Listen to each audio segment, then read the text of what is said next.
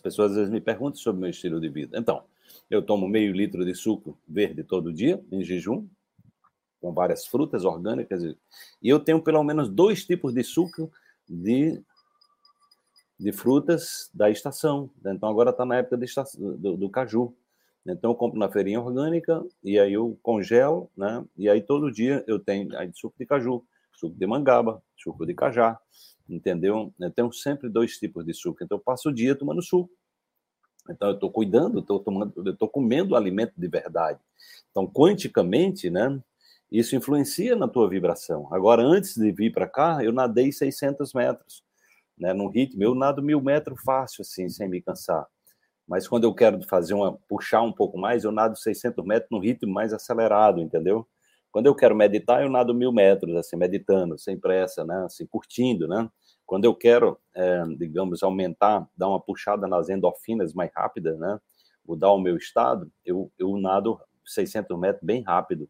E é muito legal. Então, isso me dá uma energia extra.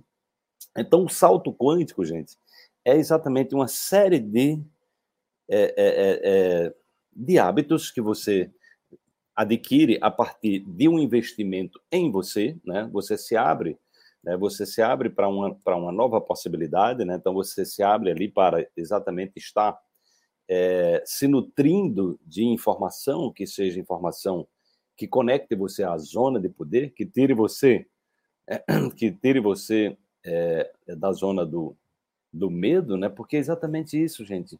Por que, é que nós vivemos nesse, nesse tempo das mentiras? Porque as pessoas estão com medo. E o medo bloqueia o chakra do coração, bloqueia o amor. O antídoto do medo é o amor. Entendeu? Então, quando você fica eh, estimulando as pessoas a, a, a ter ódio, a excluir, né, dentro de uma visão, né, então você vai criando exatamente, você vai fechando esse, você vai fechando esse, esse chakra cardíaco, você vai fechando. E aí o que é, é com, sem amor você é dominada pelo medo. Você é refém do medo, entendeu?